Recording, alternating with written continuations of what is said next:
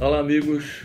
Há algum tempo os termos ética e transparência têm tomado força nos debates públicos e tem sido cada vez mais recorrente a exigência da população para que nossos gestores públicos mantenham um perfil que valorize essas duas palavras. Entretanto, não é apenas na gestão pública que percebemos a mudança. Nas instituições privadas, o ditado faço o que eu digo e não faço o que eu faço já não tem tanto espaço. Hoje os colaboradores se espelham nos gerentes, diretores e donos de empresas que entendem e executam a frase: faço o que eu digo e faço o que eu faço, porque são a mesma coisa. Vivemos em uma época na qual o conhecimento é cada vez mais o alicerce das relações entre consumidores e fornecedores.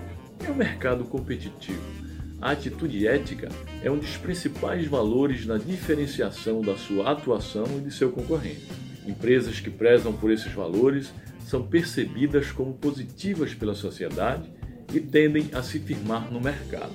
No caso inverso, as empresas tornam-se frágeis, sem competitividade e ficam suscetíveis a riscos de imagem e reputação perante todos. É preciso ressaltar que ética e transparência precisam andar juntas. Se determinada empresa não trabalha com ética, coerência e transparência, a probabilidade de um ambiente interno para os colaboradores ser péssimo é muito alta. No Brasil, a corrupção é o principal exemplo da falta de ética e transparência nos processos.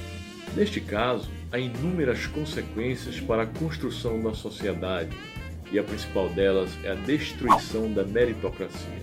A educação tem um papel determinante nesse contexto, visto que é de sua responsabilidade o processo pedagógico de informar comportamentos éticos e morais para futuros cidadãos. Assim como Roberto Chiniachik afirmou, seja ético. A vitória que vale a pena é que aumenta sua dignidade e reafirma valores profundos.